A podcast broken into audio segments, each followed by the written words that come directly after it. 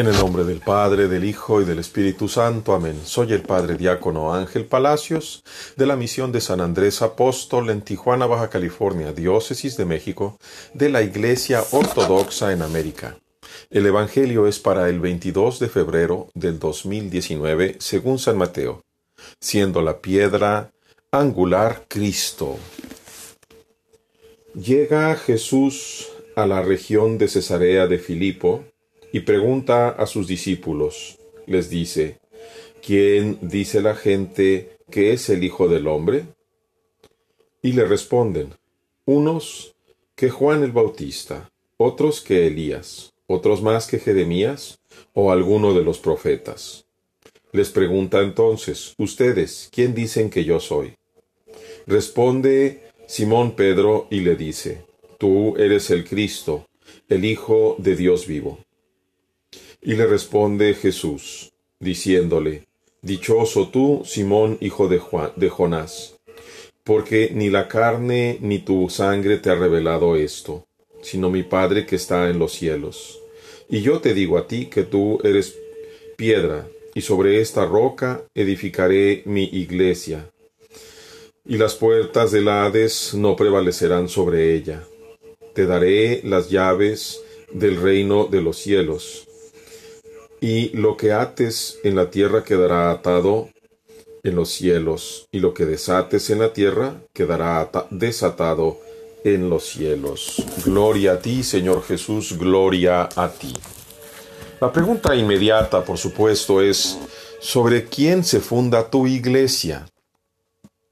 Tenemos el Salmo muchísimas concordancias, pero el Salmo 118, versículo 22, donde dice, la piedra que desecharon los constructores es ahora la piedra angular.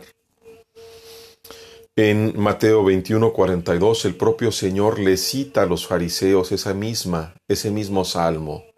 La piedra que desecharon los constructores es ahora la piedra angular.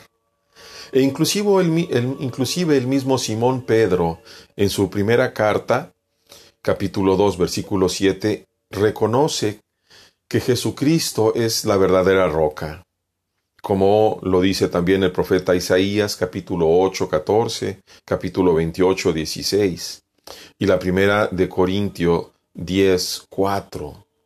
¿Sobre quién se funda tu iglesia?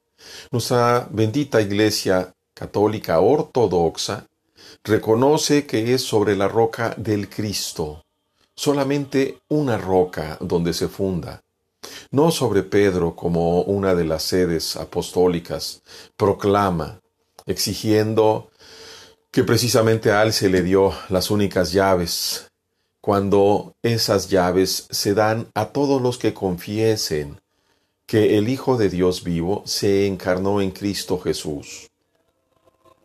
Es esa confesión la roca sobre la que se funda la iglesia, que es el grupo de los llamados, de los congregados por el Señor.